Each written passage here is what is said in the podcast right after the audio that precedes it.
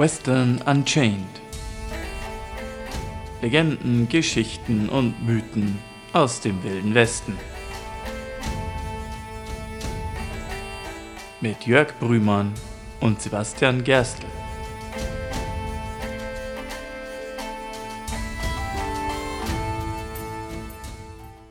Howdy! Howdy! Willkommen zurück zu einer weiteren Folge von Western Unchained, unserem Western-Podcast, in dem wir Western-Geschichten und Geschichte aus dem Western erzählen. Ich bin der Sibi. Und ich bin der Jörg. Und beim letzten Mal haben wir ja über eines der typischen Western-Klischees überhaupt geredet, ne? den Cowboy und die Rinderranch.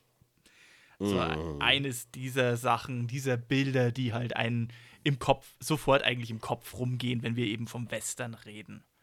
So war ja Ja. Nicht nur Revolverhelden und der ganzen.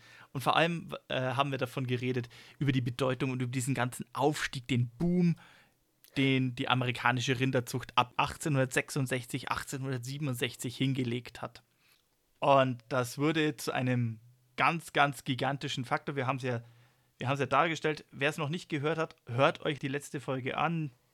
Wer verstehen will, woher dieses Bild des Cowboys als Freigeist, als seinen eigenen freien Mann, der eben sein eigenes Schicksal bestimmt und der quasi dorthin reitet, wohin ihm quasi sein Pferd führt, ähm, woher dieses Klischeebild kommt und wo es seine Wurzeln hat, hört euch die letzte Folge an, da wird da einiges erklärt. Ansonsten, um mal zusammenzufassen, was in der letzten Folge so zentrales Thema war, möchte ich gleich mal hier an dieser Stelle dieses Segment von unseren kleinen Nachrichten aus dem Wilden Westen nehmen. Mhm. Ähm, wobei das aus dem Wilden Westen vielleicht jetzt in diesem Sinne nicht ganz zutreffend ist. Es ist eher eine Nachricht über den Wilden Westen in der Zeit des Wilden Westens. Und zwar haben wir hier eine Ausgabe der Harper's Weekly Mhm. vom 4. März 1882. Harper's Weekly, Untertitel A Journal of Civilization. Es war ein politisches Magazin der Vereinigten Staaten, gedruckt, also mit, mit Hauptsitz in, den, in New York City. Es wurde aber in den gesamten USA verkauft und vertrieben und war Mhm. wohl das politisch einflussreichste und wohl bedeutendste und meistgelesene Magazin in den Vereinigten Staaten. Wir haben Harper's Weekly tatsächlich in unserem Podcast schon einmal kurz erwähnt, so am Rande, während der Folge zu Alfred Packer. Ja, der Name sagte mir nämlich was. Ich habe mich schon gewundert. In, in dieser Ausgabe der Harper's Weekly steht was über. Wir haben es in der letzten Folge ja schon angesprochen, dass Cattle Ranching so bedeutend wurde und äh, so ein einflussreicher Wirtschaftsfaktor war, dass die Leute, der, dass die Rancher in der Lage waren, auch nachhaltig die Politik zu beeinflussen. Dieser Artikel, die Überschrift ist Cattle Disease upon the Plains, fasst das so mal ein bisschen zusammen und quantifiziert es mal so ein bisschen in Zahlen für das Jahr, in dem davon gesprochen wird, 1882. Western Life, also das Leben im Wilden Westen, hat schon immer eine besonders robuste und geschäftstüchtige Art von Siedlern angelockt aus den älteren Regionen dieses Landes. Aber keine andere Art war ist faszinierender als die der Rinderzüchter auf den Great Plains. Dies wurde rapide schnell zu einer gigantischen Industrie, deren Details vielleicht nicht so ganz genau bekannt sind, aber die Resultate sehen wir in der Erwartung, dass dieses Land bald ganz Europa äh, mit Rindfleisch als auch mit Getreide ernähren wird. Es ist gerade mal 20 Jahre her, seit die Tiere, die dazu bestimmt waren, die pazifischen Staaten zu bestücken, auf den Plains eingetroffen sind. Ist vielleicht ein bisschen übertrieben, aber naja, gut. Und das große Rindergeschäft in Wyoming ist gerade einmal 14 Jahre alt. Die ersten großen Zuchtherden wurden erst 1876 losgelassen. Heute hat Wyoming mindestens 600.000 Rinder innerhalb seiner Grenzen grasend. In einem Wert zwischen 12 Millionen und 15 Millionen Dollar. Hinzu kommen noch mindestens 1 Million bis 2 Millionen Dollar an Real Estate, Pferde und generellen Pflanzen, die benötigt werden, um das Geschäft zu betreiben. Rinderzüchter aus Wyoming haben in diesem Jahr etwa 100.000 Rinder auf den Markt gebracht. Im Wert von etwa dreieinhalb Millionen US-Dollar. Sie haben zwischen 75.000 und 100.000 Kälber gebrandmarkt im Wert von 12 Dollar pro Kopf. 1 Million Dollar im Wert, äh, Gesamtwert. Und der Wert ihrer Herden hat sich um 3 Millionen Dollar vermehrt. Diese Zahlen, die so als Schätzungen erhoben werden, zeigen einen Bruttoertrag von 7,5 Millionen Dollar im Verkauf und in gesteigerten Werten. Von diesen Summen müssen abgezogen werden etwa eine Million Dollar an Ausgaben für das Halten der Tiere im, im vergangenen Jahr, etwa eineinhalb Millionen Dollar, um die Verluste durch Tod im selben Zeitraum auszugleichen, die 1882 ungewöhnlich hoch waren, und zweieinhalb Millionen, um die Anzahl der Rinderzucht wieder auszugleichen, die auf den Markt verkauft und verloren gegangen sind. Was im Endeffekt bedeutet, na gut, siebeneinhalb Millionen gewonnen, etwa, etwa 5 Millionen abgezogen, bleibt ein Reingewinn von zweieinhalb Millionen. Ne? Also, Ja, was aber auch nicht schlecht ist. ja, vor allem, wir reden hier von zweieinhalb Millionen Dollar in 1882. Ja, das heißt, wir müssen es ungefähr verzehnfachen, um auf heutigen Stand zu kommen. Ja, ich meine, so ein, ein Dollar von Wahrscheinlich acht, sogar mehr. äh, nee, mal knapp verdreißigfachen. Ne? Ah, okay. Mhm. Also ein Reingewinn von 2 Millionen Dollar. Es wären heute 58 Millionen Dollar. Okay. Mhm. Verstehe. Ja.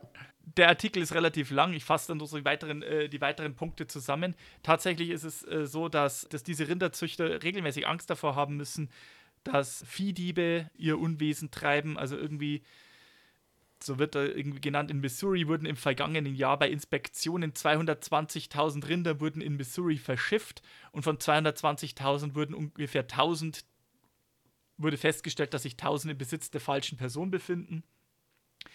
Das ist jetzt allerdings wenig quantifizierbar. Als, also Viehdiebstahl auf der Open, Open Range war wahrscheinlich äh, eine ganz andere Sache.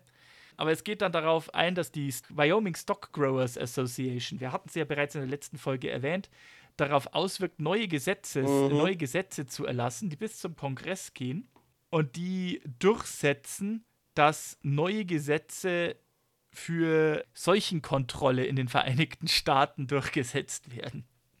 Ah, okay. Ja.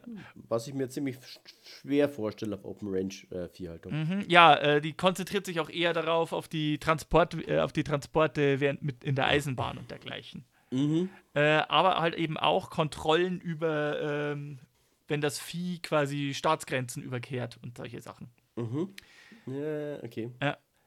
Beziehungsweise äh, vielmehr ist es darauf, dass der Ruf ergeht, dass stärkere Kontrollen zwischen den Staatsgrenzen eingeführt werden sollten und die Stock Traders, die Stock Growers Association ist natürlich dagegen, weil die wollen Mhm. natürlich ungehindert ihre Rinder da durchtreiben können. Ja, klar. Ich finde es schon sehr spannend zu sehen, von was für Zahlen wir hier eigentlich reden. ne? Wir, wir reden hier jetzt Mhm. nur um den Umsatz in Wyoming. Und Ja. Wyoming hatte zu diesem Zeitpunkt, also je nachdem, wie man schätzt, 20, vielleicht 30.000 Einwohner. Mhm.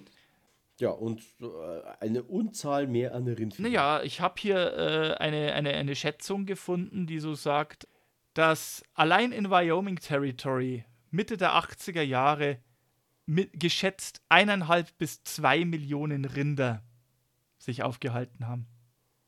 Mhm. Oh, wow.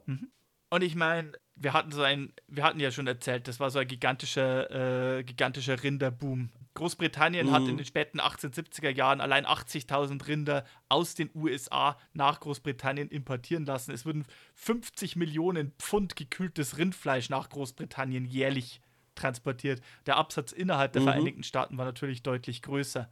Und es haben Leute regelrecht geschwärmt von den wunderbaren Verhältnissen, in die Rinderzucht zu, zu investieren äh, oder Rinderzüchter zu werden. In den, galt in den 70er Jahren und auch noch in den frühen 80er Jahren so als, naja, das Start-up schlechthin. Ne? Also ein, eine, eine, garant, eine garantierte Investition, die für relativ wenig Aufwand gigantischen Gewinn verspricht. Es gibt ein Buch, das heißt Cattle Raising on the Plains of North America. Also äh, Rinderzüchten auf den Ebenen von Nordamerika. Wurde veröffentlicht 1885 von einem gewissen, wahrscheinlich ein erfolgreicher Business-Ratgeber. Mhm. ein gewisser Baron Walter von Richthofen. Ah, okay. Äh, inwiefern verwandt mit dem Manfred? Ähm, ja, aus, der, äh, aus der guten Richthofen, also aus, aus der Richthofen-Adelsfamilie. Also, Ah, okay. ich kann jetzt nicht sagen, ob er direkt in direkter Linie verwandt war, aber er hat den Barontitel getragen, bevor ihn Bar Baron Manfred von Richthofen getra getragen hat. Also, ne? Und Walter von Richthofen ist aus Schlesien 1877 nach Denver gegangen, um sich dort quasi sein, sein, sein Geld in die Rinderzucht zu investieren. Und äh, 1885 war sein Urteil aus acht Jahren Beobachtung des amerikanischen Rindermarkt, äh, Rindermarkts, dass nicht der geringste Zweifel an der Rinderzucht in Nordamerika bestehen kann. So hat er zum Beispiel vorausgesagt, 1885, dass Rinderzüchter in den Vereinigten Staaten innerhalb von fünf Jahren mit einem Profit von 156 Prozent rechnen können. Wohlgemerkt, Oh, wow. Profit. Mhm. Krass. Und damit war er nicht alleine. Ich meine, wir haben in der letzten Folge ja bereits zwei englische Brüder erwähnt, äh, Morton und Richard Fruin, die 1876 nach Wyoming kamen und dort eine große Cattle Company errichtet haben.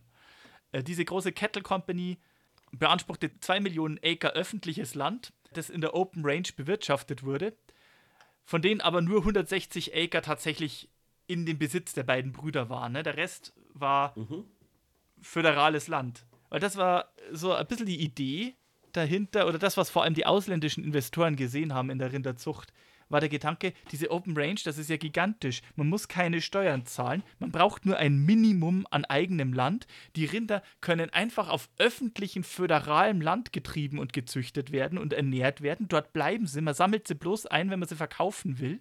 Und da war natürlich ein dünn besiedeltes Territorium wie Wyoming natürlich noch, noch viel attraktiver als irgendwie so ein Staat wie Colorado oder, oder Nebraska oder dergleichen. Und äh, so speziell die beiden Brüder, die übrigens später tatsächlich Verbindungen bis in die höchsten politischen Kreise in England bekommen sollten. Also äh, Morton Fruin wurde durch, durch Heirat zum Onkel von Winston Churchill. Also die haben wirklich, die haben wirklich in den höchsten, Ah, okay. die haben wirklich in den höchsten Kreisen verkehrt.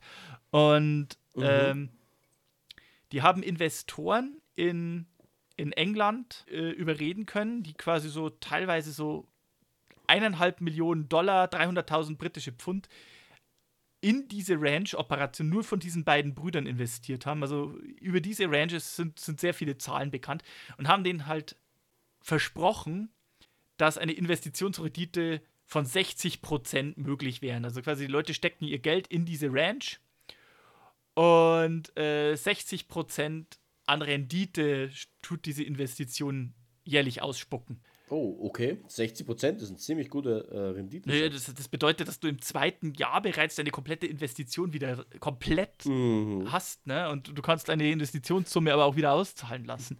Ja. Andere Schätzungen in der Zeit, so für, für, für speziell für Ranches in Wyoming, waren niedriger. Die wurden für 30 Prozent eher, eher so anvisiert. Das wurde als realistischer betrachtet. Und es waren auch Zahlen, die in den 80ern tatsächlich, äh, die in den frühen 1880ern tatsächlich erreicht wurden, teilweise so in den Höhepunkten. Die Sache hat in erster Linie einen gigantischen Haken.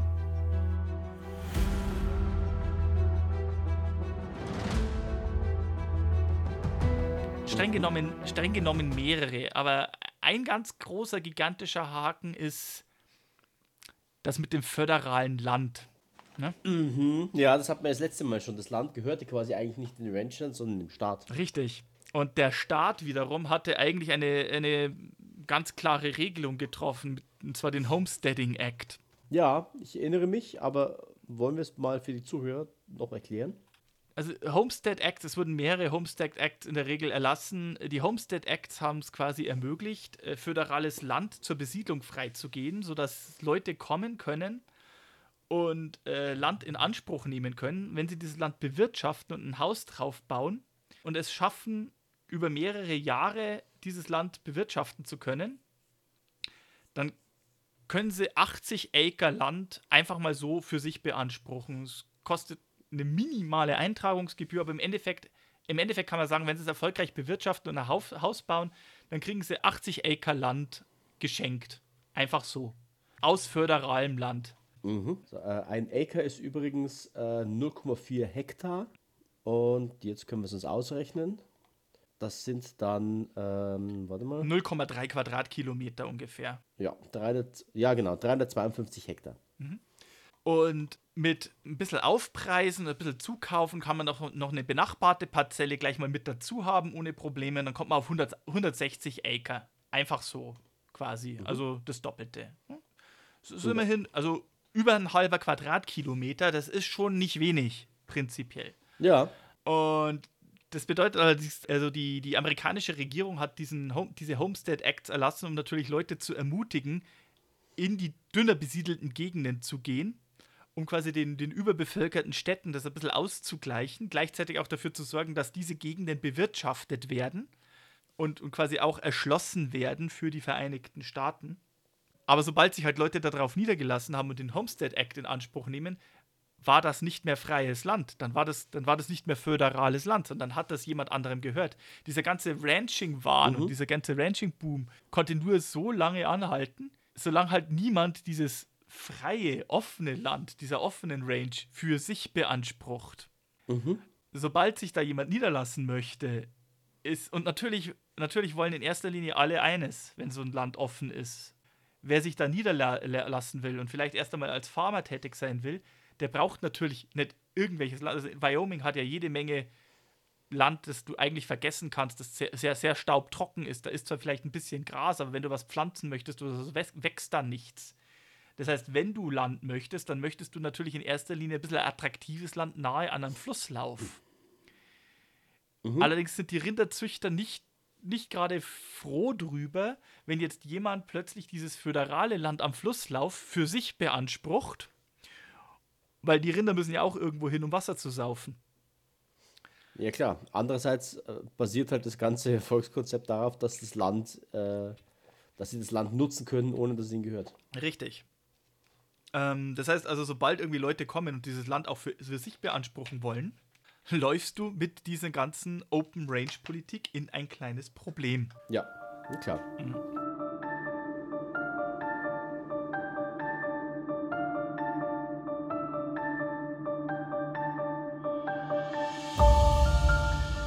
Das ist aber noch nicht alles.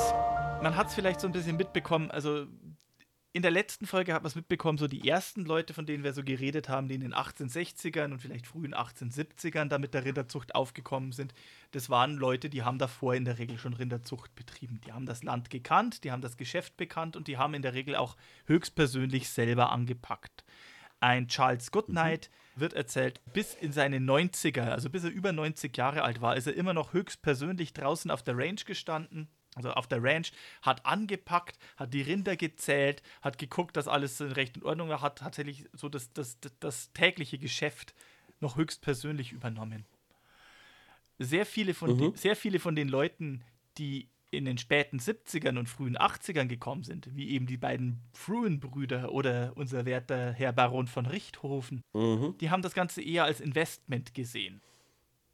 Die haben schon genossen und es gibt wunderbare Tagebuchanträge, auch von einem Theodore Roosevelt, wie sie sich im Sommer auf ihre Ranch setzen und quasi den Blick über ihre Rinderherden, über ihre Tausenden von Köpfen an Rindern und über ihre Dutzenden oder hundert Cowboys, die sie teilweise beschäftigen und wie sie diesen Anblick einfach genießen. Und die Fruin-Brüder, die haben das, also die waren ja wirklich besonders extravagant, ohne Schmarrn. Die ließen sich ein schottisches Schloss Stein für Stein abbauen und auf, auf die 160 Acre Land, die sie besessen haben, Oh, transportieren wow. und dort wieder aufbauen. Ja, da muss doch erstmal die Kohle haben. Ja, um dort irgendwie ihre sozialen Happenings und, und Versammlungen zu betreiben. Okay. Mitten in Wyoming. Mhm. Ja. Ähm, die beiden Fruins haben, also ich hatte es in der letzten Folge auch mal kurz erwähnt, sie haben zu ihrer Hochzeit äh, fast 50.000 Rinder gezüchtet, hatten 100 bis 150 Cowboys beschäftigt. Und zu den Cowboys zählte unter anderem auch, ich will es an dieser Stelle nur kurz erwähnen, weil das könnte könnt später mal wichtig werden, war nur ein Angestellter, aber er war doch mehr als eine Saison da. Ein Mhm. Kerl, der ursprünglich aus dem Utah Territory kam und der sich allerdings, wie es so häufig war, äh, nicht mit seinem echten Namen vorstellte. Der echte Name war Robert Leroy Parker. Aber als er zu dem Vormann kam, einem gewissen Fred, äh, Fred Hesse, da stellte er sich nur ganz kurz vor mit dem Namen Cassidy. Ah, mhm. Butch Ja. Cassidy. Mhm. der sich zu dem Zeitpunkt in Wyoming niederließ und in der ersten Zeit auf der 76, auf der Ranch der Powder River Cattle Company der Gewe äh, Brüder Morton und Dick Fruin, sollte da als Cowboy erstmal einige Jahre Mhm. arbeiten. Ja, aber äh, wie wir es schon hatten, theoretisch konnte das Ranchen enorm profitabel sein. Mhm. Bisschen Land, idealerweise mit Zugang zum Wasser, Rinder auf der Public, äh, auf Land, das quasi der öffentlichen Hand gehört, rumlaufen lassen. Das Gras in Wyoming speziell wächst am Halm und, und heilt da auch wieder und kann auch den ganzen Winter durchhalten und wächst im Frühjahr Mhm. wieder nach. Das Problem ist halt auch nicht nur, dass halt andere Leute dieses Land beanspruchen können. Es wurde auch zu einem Problem, dass halt diese ganzen neuen Rinderzüchter, die dann auch zu dieser Wyoming Stock Growers Association gehörten, die Stock Growers Association hat geboomt, hat sich dann in Cheyenne Tennisplätze und Schachturniere und ein Opernhaus gegönnt und alles. Ähm, aber schätzungsweise, als die 1880er kamen, gab es bereits zwischen eineinhalb und zwei Millionen Rinder im gesamten Wyoming Territory. Das Problem ist, nach Schätzungen, so viel gibt das Land nicht her in Wyoming.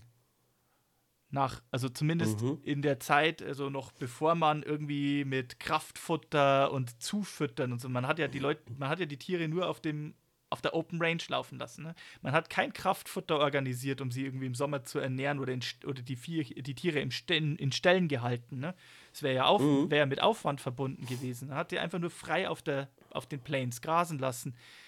Schätzungen zufolge gibt in vernünftigen oder in, in eher schlechteren Jahren geben die Plains nicht mehr her, nicht genug Futter her, um 500.000 Rinder zu ernähren. Okay, das ist bedeutend viel weniger. Mhm. Also hier haben sie, hier kommen diese ganzen Leute und lassen die drei- bis vierfache Menge Jahr für Jahr auf dem Land weiden. Das geht ein paar Jahre lang gut. Aber irgendwann ist dann mal Schicht. Und dann, wir haben ja die ganze Zeit von dem großen Rinderboom gesprochen. Aber das, das, das lässt es eigentlich schon wirken. Was passiert mit einem Markt, der erhitzt ist, der extrem schnell wächst, in den Leute Kapital stecken, weil sie das als Investition sehen, ohne allerdings von dem Geschäft und dem Betrieb des Marktes ernsthaft Ahnung zu haben. Gerd, das nennen wir eine Blase. Und was passiert mit so einer Blase früher oder später? Und früher oder später platzt eine Blase. Wie schon so oft geschehen. Und genau das passierte auch mit der Rinderblase Mitte der 1880er Jahre.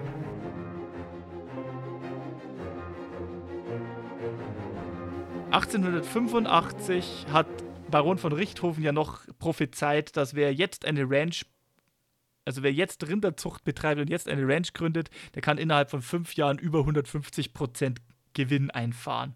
Mhm. 1886 und 1887 sollte der gesamte Rindermarkt in den Vereinigten Staaten krachend zusammenbrechen. Ja, hm, da hat sich dann wohl keiner Gedanken über Nachhaltigkeit gemacht damals. Was ist 1886 und 1887 passiert? Also 1883 gab es bereits eine echte Delle und die Leute, die quasi wirklich die eingefleischten Rinderzüchter waren, die haben daraus gelernt. 1883 gab es bereits eine Dürreperiode.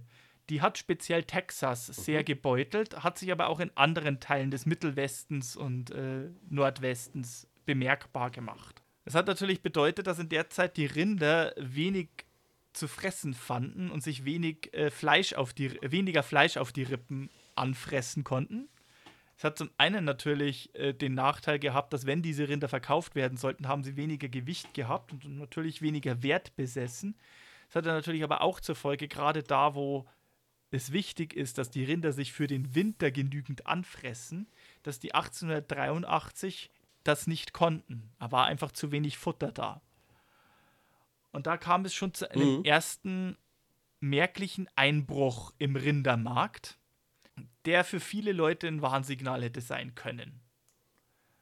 Allerdings, wie es bei solchen Blasen eigentlich ist, wenn du diese Verluste sofort durch neue Investitionen ausgleichen kannst, weil das Kapital da ist oder weil Leute irgendwie gerade weit weg sehr daran glauben, dass äh, das ein, eine sichere Geschäftsidee ist und ist ja nur eine kleine Periode, da darf man jetzt das Geld nicht rausnehmen, da muss man nur mehr, mehr, mehr Geld wieder reinstecken, dann schaffen, Mhm, die, dann, ja, schaffen, klar. dann schaffen die so eine Delle auch zu überwinden. 1883 ging das Ganze nochmal gut.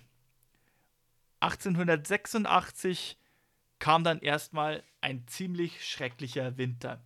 Ich habe es ja bereits erwähnt, 1883 hat es in Texas bereits so ein bisschen begonnen mit einer Dürreperiode im Sommer.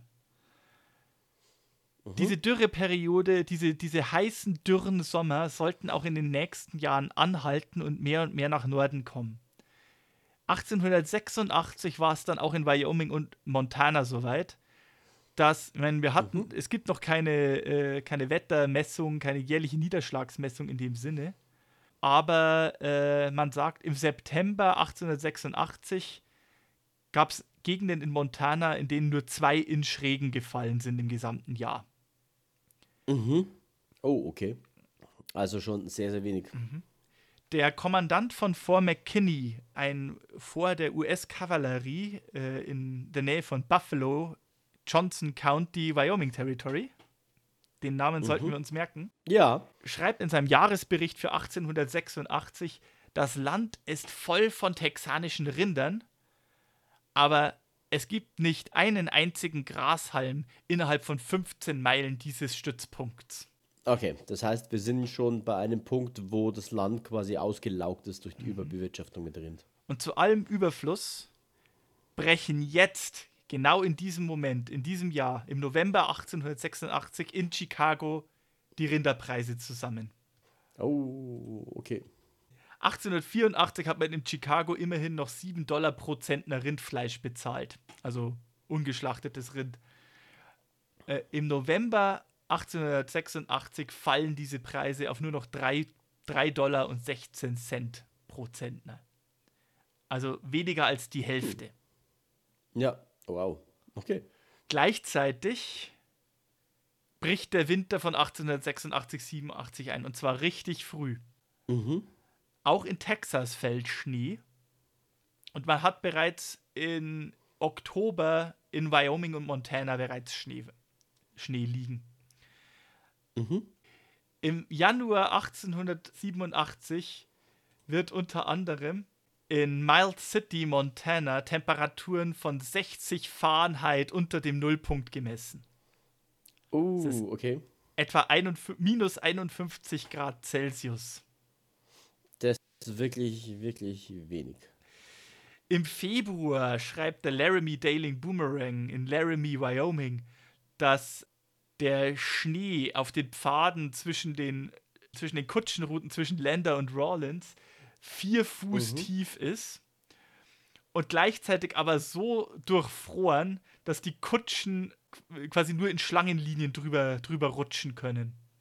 Krass. Also richtig, richtig eisig. Da sollte sich dann übrigens auch auszeichnen, dass Kühe im Gegensatz zu Bisons oder auch im Gegensatz zu Schafen tatsächlich nicht ganz so gut geeignet sind, um im Winter im Schnee tatsächlich was zu fressen zu finden. Also die, Hu die Hufe von Schafen oder Bisons, die können durchaus durch Schnee und Eis ordentlich durchkratzen, die, weil sie ja teilweise gespalten sind, Ja. und etwas graben, um dann unter der ganzen Schneeschicht noch was zu fressen zu finden. Kühe können das nicht. Mhm. Dumm nur, dass man die Bisons für ausgerottet hat. Richtig. Das war einer der vielen Gründe, warum die Kühe in diesen Wintern einfach elendig eingegangen sind.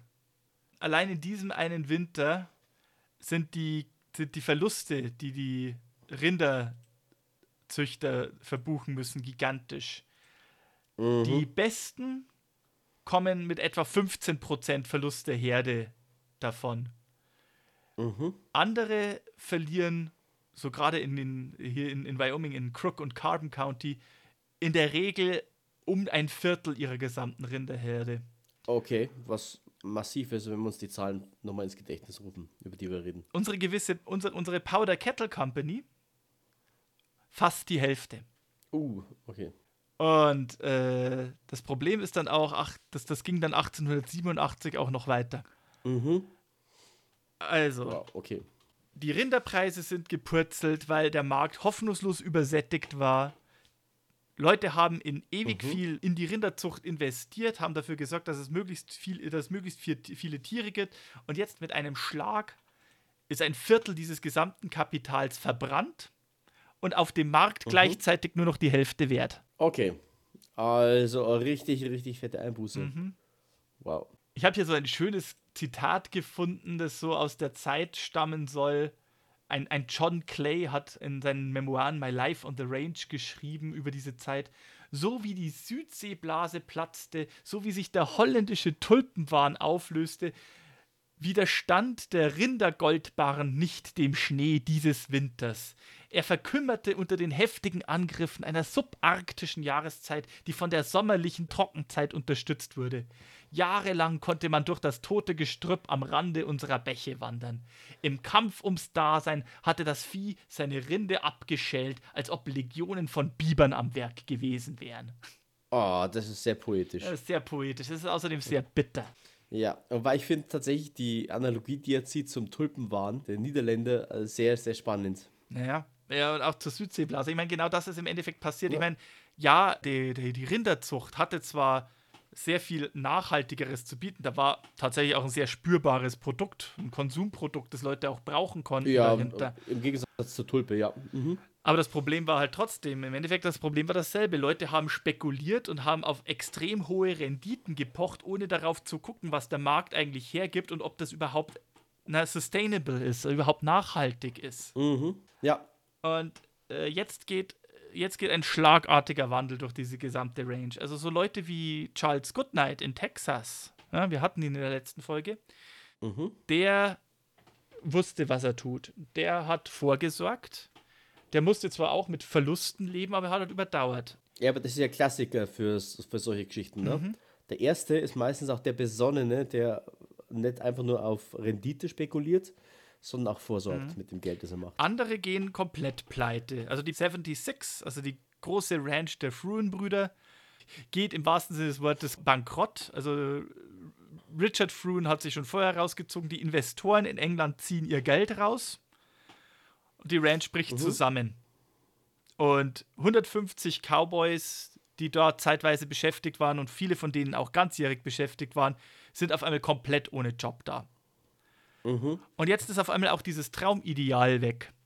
Vorher war es ja so, dass der Cowboy, wir haben es in der letzten Folge erwähnt, zwar ein Zeitarbeiter war, aber in der Zeit, in den fetten Jahren, konnte er einfach zu, von Ranch zu Ranch ziehen. Selbst wenn er da gerade nicht angestellt war, konnte er was zu essen kriegen, wenn er es gebraucht hatte, konnte er was zum Schlafen Ja. finden, wenn er ein Dach über Kopf brauchte vom, vom schlechten Wetter, weil es den Leuten einfach so gut ging und weil halt immer Bedarf da war. Ja. Jetzt gehen große Ranches schlagartig pleite.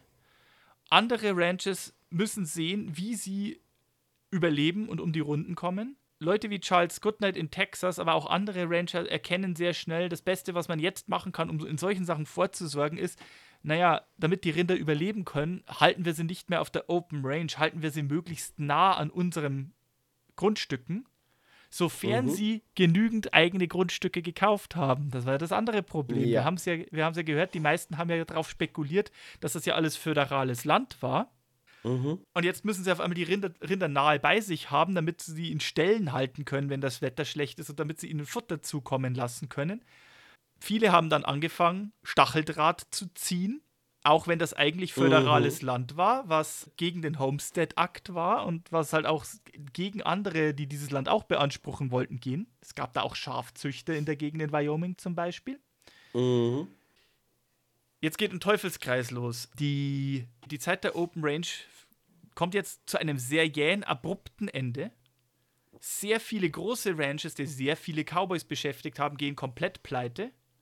Andere müssen von der Open Ranch auf eine andere Haltung umsatteln, bauen Ställe ziehen, ziehen die Rinder zu sich, zäunen Land ein, um die Rinder nahe zu halten. Das heißt aber auch, Mhm. wenn die Rinder nahe gehalten wird, brauchst du nicht mehr so viele Leute, um die auch beisammen zu halten. Du investierst jetzt zwar Mhm. das Geld in Futter und in die Infrastruktur, was du aber weniger brauchst, sind die Arbeiter. Oder zumindest, du brauchst schon noch Arbeiter, aber du brauchst jetzt weniger Arbeiter, aber die dafür ganzjährig. Mhm. Das heißt, der Tagelöhner kann nicht mehr so viel rumziehen und auf den Ranches, wo bereits Arbeiter sind, sind nicht so viele Jobs zu haben. Und Mhm. die Rinder, die Ranches selber müssen die Verluste gering halten, also müssen sie Geld sparen. Was wird als erstes gestrichen? Freie Kost Die und Cowboys. frei, ja, die Cowboys. Erstens die Cowboys Ja. und zweitens freie Kost und Logis für Leute, die nicht auf der Ranch angestellt sind. Ja, klar. Weil das ist ja jetzt plötzlich ist es ja äh, Geldverschwendung. dann. Ja. So findet dieser, dieser Traum des Cowboys, des freien Mannes auf der freien, offenen Ebene, in der freien Natur, sein eigener Herr zu sein, ein abruptes und sehr jähes Ende. Mhm. Die Staaten, die, die einzelnen Staaten, die großen Rinderzuchtstaaten, stecken das unterschiedlich gut weg. Texas wird am Anfang relativ hart getroffen, aber Texas und New Mexico hatten den Vorteil, dass sie A schon lange vorher etabliert waren. Die, die, quasi, Mhm. die, quasi die großen ahnungslosen Investoren, die sind natürlich da gekommen, wo noch nicht bereits die großen Ranches waren, sondern die haben ihre Ranches da aufgebaut, wo das ganze Zeug neu war. Die etablierten Ranches, Mhm. die halt eben schon seit 20 Jahren oder so geführt wurden, die konnten den Crash noch relativ gut abfangen. Mhm. Ähm, die neuen Ranches, die dann irgendwie so in Wyoming oder Montana entstanden sind, eher oder in den Dakotas eher nicht. Oder im Oklahoma-Territory. Ha, wir hatten das doch. ne? Ja, jetzt sind wir, da, sind wir da dabei, ja. Sind wir wieder beim Oklahoma Territory, ne? Haben wir jetzt wieder auch den Grund. Jetzt waren plötzlich die Cowboys ohne Job, ohne Dach überm Kopf, ohne eine Ranch, auf die Und sie ohne- jederzeit zum Arbeiten zurückgehen konnten. Mhm. Und ohne freie Kostenlogie. Wo, wo, wo sie es doch gewohnt waren, bis dahin sich alles zu nehmen, wo sie es herholen wollten, ne? Ne, wenn, sie, Mhm. wenn, sie, wenn sie ein Dach über den Kopf brauchen, äh, gebraucht haben, dann sind sie halt in eine Hütte gegangen, haben sich da aufs Bett gelegt. Wenn sie was zu essen gebraucht haben, ne, irgendwo haben sie was zu essen gekriegt. Allerdings, ne, wenn sie eine Sache gelernt haben, dann war es wohl die, Rinder zusammenzutreiben und sich von dem zu ernähren, was das Land da so hergibt. Ja, das bricht jetzt soweit erstmal weg. Was nimmt stattdessen zu? Die Kriminalität. Also bei der Folge zum Oklahoma Territory hatten wir ja das bereits angesprochen, was es für Auswirkungen hat. Aber nur noch mal so kurz zum Rekapitulieren, was in anderen Regionen so ist. Texas hat neben der Rinderzucht, hatte erstens schon die lange etablierten Rinder, Rinderzüchter und hatte außerdem noch Baumwollplantagen, hatte also noch einen anderen Industriezweig, um einigermaßen so die Krise zu kommen. Außerdem, was dann in den 1890ern losgeht, ist der Ölboom in Texas. Ja. Das heißt, Texas kommt relativ gut aus der Geschichte raus. Mhm. Colorado und New Mexico haben Goldminen und Silberminen. Die kommen auch relativ gut aus der Krise raus. Mhm. Nebraska war zwar auch ein großes Cattle Country, hatte aber in den Hat aber sehr viele Farmen. ja, hatte in den letzten 20 Jahren vor allem sehr davon profitiert, dass neue Erfindungen, wir hatten es bei Richard Jordan Gatling ja schon, dafür gesorgt Ja. haben, dass Farmen jetzt viel effizienter besät und bestellt werden konnten. Der Ertrag der Farmen ist auch in den letzten 20 Jahren enorm gestiegen. Das hat zwar nicht die Ausmaße eines Rindermarkts eingenommen, aber als dann die Rinderblase geplatzt ist, war in Nebraska immer noch ein ordentlich großer Farmmarkt da, um das Ganze aufzufangen. Ja, und heute kennt man Nebraska nicht mehr für seine Rinderzucht, sondern für Mais. Ja.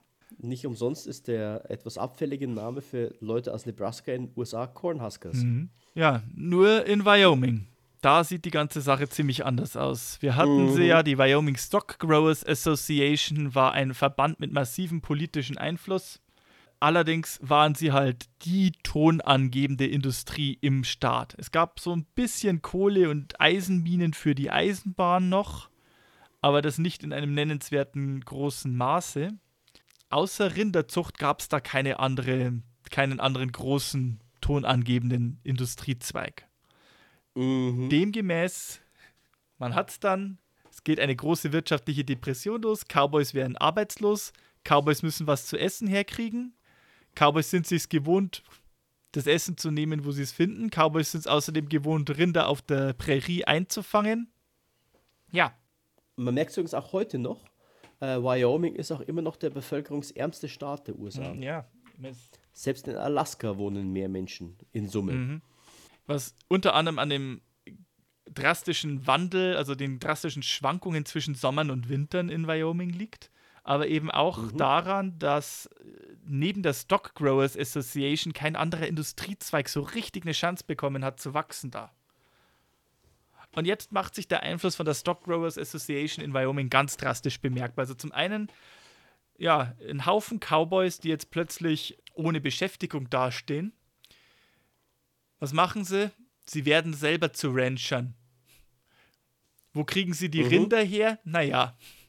Ja. Die stehen ja auf, ja die da. stehen ja auf föderalem Land. Mhm. Okay, das klingt jetzt schon zum einen nach Streit und zum anderen nach dem perfekten Nährboden für Westerngeschichten. Mhm. Also der Traum, des, der, der, große Rindertraum ist zu Ende. Viele Cowboys, die vorher unbedarfte, äh, ein unbedarftes Leben, ein unbesorgtes Leben geführt haben, werden jetzt plötzlich teilweise auch aus der Not heraus gezwungen, Kriminelle zu werden. Auch ein Butch Cassidy, der ja bereits erwähnt, vorher Cowboy auf der 76 Ranch der Fruin-Brüder war, beschließt mhm. jetzt unter die Rancher zu gehen und lässt sich oder gründet eine eigene kleine Ranch im Johnson County in Wyoming. Ah, mhm. Wir nähern uns der Story. Mhm. Er ist nicht der Einzige, der einen solchen Schritt wagt. Die Stock Growers Association, mhm. der schmeckt das gar nicht, denn sehr schnell steht da der Vorwurf im Raum, ja, wo haben denn diese ganzen neuen Rinderzüchter, die ihre ganzen kleinen Ranches betreiben, denn wohl ihre Rinder her in der aktuellen mhm. wirtschaftlichen Lage? Und so tut sich aus dieser Krise bereits so die Saat eines Konfliktes ergeben. Also da gärt was, da braut sich was zusammen dass einige Jahre später in einem der größten zivilen Privatkonflikte quasi ausarten sollte, das dann mhm. in, der mhm. Verein in der Geschichte der Vereinigten Staaten und auch des Wilden Westens und des Western-Genres per se als der Johnson County War in die Annalen eingehen sollte. Mhm. Wir haben ihn schon in mehreren Folgen erwähnt. Wir haben ihn in mehreren Folgen erwähnt. Wir haben ihn vielfach angeteasert und jetzt ist es quasi soweit. Wir kommen, zu, wir haben die Gründe dargelegt, jetzt kommen wir. Aber was hat den eigentlich ausgelöst? Ich schaue jetzt auf die Uhr und ich muss sagen, ich glaube, das erzählen wir beim nächsten Mal. Trippelfolge, meine lieben Freunde. Wir steigern uns. ja, also Au Au Aufstieg und Fall des amerikanischen Rinderbooms und des amerikanischen Rindermarkts, das haben wir jetzt, glaube ich, sehr anschaulich in zwei Wochen äh, gemacht. Und wir hatten zugegebenermaßen den Johnson County War ja schon angeteasert in der Folge mit den, mit den Buffalo Soldiers. Ja. Und, dem, und jetzt ist, glaube ich, genügend Weg bereitet und erläutert, um quasi die ganze Vorgeschichte, das ganze Vorgeplänkel zu dem, was zum Johnson County War im weitesten Sinne geführt hat, schon mal aus dem Weg ist. Und jetzt können wir zu den konkreten Sachen kommen. Was eigentlich mhm. ist da genau passiert? Was hat eigentlich genau die Stock Growers Association in Wyoming getrieben, dass diesen Konflikt so heraufbeschworen hat. Wer war da eigentlich im Recht von diesen Parteien? Wer hat da was angestellt? Und was ist da eigentlich genauso ausgeartet, dass das Ganze als Krieg bezeichnet wird? Das erzählen wir beim nächsten Mal. Sehr gut, dann haben wir auch schon einen Vorausblick gemacht. Mhm. Ansonsten, wie immer, unsere lieben Zuhörer und Zuhörerinnen, wenn ihr Fragen habt, Anmerkungen, Feedback, haben wir irgendwas ausgelassen? Haben wir uns irgendwo in den Zahlen geirrt? Sonst irgendwas? Habt ihr Wünsche für weitere Folgen? Schreibt uns. Unsere E-Mail-Adresse ist westernunchained at gmail.com. Wir nehmen gerne Feedback entgegen und bauen es in die neuen Folgen ein. Bitte denkt dran, es braucht immer eine Zeit lang, bis wir das Feedback einbauen können, weil wir diese Folgen voreinsprechen. Und ansonsten, ja, das nächste Mal beschäftigen wir uns dann, wie gesagt, mit dem Johnson County War. Und bis dahin wünschen wir euch einen schönen Tag, einen schönen Abend, einen schönen Morgen, wann immer ihr das hört. Mhm. Good day and good night. Macht es gut, Leute. Ciao.